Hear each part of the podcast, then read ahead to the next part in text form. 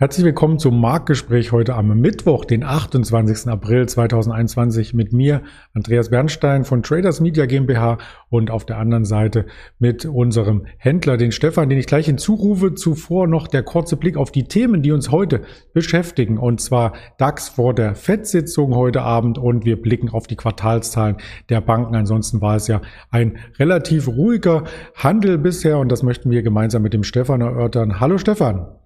Hallo Andreas. Ja, schön, dass du für das Gespräch zur Verfügung stehst. Ich habe den Handel sehr, sehr ruhig empfunden. Übrigens nicht nur heute, sondern auch gestern und vorgestern. Aktuell stehen wir wieder unter der 15.300er Marke. Wie hast du das denn als Händler empfunden? Genau, die Volatilität ist ähm, momentan nicht so extrem. Also wir pendeln so um die 15.3 jetzt auch wieder. Ähm, ja, Schub gab es ein bisschen ähm, von der Wall Street. Da kam ja gestern Abend ähm, Quartalszahlen von Alphabet, Microsoft, Visa und AMD. Konnten auch die Erwartungen äh, der Analysten übertreffen. Ähm, zum Beispiel Alphabet hat ähm, ein Gewinnplus von 163 Prozent auf 17,9 äh, Milliarden Dollar für das abgelaufene Quartal berichtet. Also ja, das war auf jeden Fall interessant. Also wir sind halt mitten in der Berichtssaison. Das sieht man auch im mittelfristigen Chartbild. Ähm, da droht so ein bisschen von der Trendlinie her ein Bruch, wenn wir unter die 15.200 nochmal rutschen sollten oder seitwärts herauslaufen. Das ist sehr, sehr spannend. Die Quartalszahlen hast du schon angesprochen und da wollen wir heute den Fokus setzen auf die Quartalszahlen aus dem Bankenbereich, denn die größte deutsche Privatbank, die Deutsche Bank, hat heute Morgen schon Zahlen gemeldet. Wie fielen die denn aus? Ja, die Deutsche Bank konnte wirklich überzeugen. Also ähm, im, äh, also besonders im Investmentbanking und zusätzlich eine stark rückläufige ähm, Risikovorsorge haben der Bank einen Überschuss von 908 Milliarden Euro beschert, äh, nach einem Verlust von 43 Millionen im Vorjahr. Und ähm, ja, Analysten hatten hier zwar mit einem Anstieg gerechnet, aber nicht so stark. Ähm, Haupttreiber, wie gesagt, das Geschäft ähm, an die Kapitalmärkten, also Investmentbanking. Ähm, da ist die Deutsche Bank ja im Anleihen- und Devisenhandel vertreten und äh, ja, da stiegen die Einnahmen um ein Drittel auf 2,5 Milliarden Euro. Und ähm, ja, auch mit einem Vorsteuergewinn von 1,5 Milliarden Euro, mehr als doppelt so viel wie im Vorjahr, erwies sich das Investmentbanking halt ähm, ja, als der erfolgreichste Geschäftszweig. Ähm, es wird weiterhin irgendwie ähm, 8% Rendite angestrebt. Ähm, Im ersten Quartal waren es 7,4%.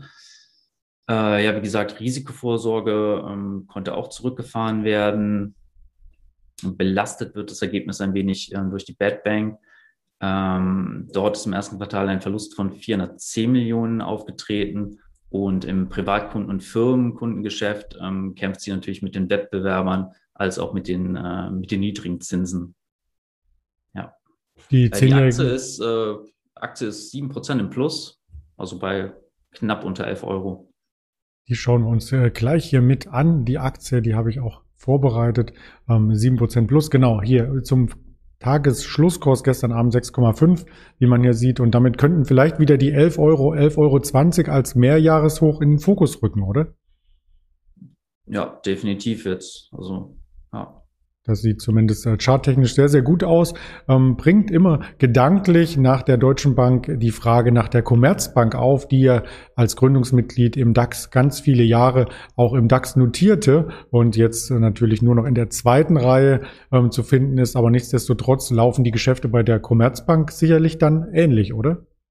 Ja, die Commerzbank, ähm, da müssen wir uns noch ein wenig gedulden. Die kommen am 12. Mai mit äh, Zahlen zu Q1. Ähm, die Aktie ist heute auch leicht fester, wahrscheinlich auch getrieben halt durch die, ähm, durch die Bankzahlen, also durch die Zahlen der Deutschen Bank. Ähm, die Commerzbank ist allerdings nicht so stark im Investmentbanking vertreten. Also ja, es ist auf jeden Fall spannend, wie die Zahlen dann daraus fallen. Muss man sich jetzt noch ein wenig gedulden. Dann dürfte vielleicht da der Gewinnanteil fehlen, den man bei der Deutschen Bank gesehen hat. Also ich bin auch gespannt. Wir werden das hier äh, natürlich an dem jeweiligen Handelstag, wenn die Zahlen rauskommen, auch hier mit erörtern und haben auch noch eine dritte Bank mitgebracht. Ich habe schon gleich mal reingeschaltet. Das ist die Banco Santander. Genau. Ähm, ist ja auch äh, allseits bekannt, ist ein äh, Mitglied im Eurostox 50.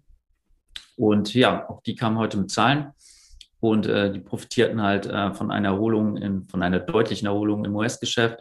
Geringe Kosten, geringere Kosten und eine niedrigere Vorsorge für Kreditausfälle und haben der Bank das beste Quartal seit 2010 beschert. Ähm, der bereinigte Gewinn ähm, ist auf 2,1 Milliarden Euro gestiegen und ähm, ja, vor einem Jahr hatte der Wert noch bei 377 Millionen gelegen. Ähm, fiel auch besser aus als von äh, Experten erwartet.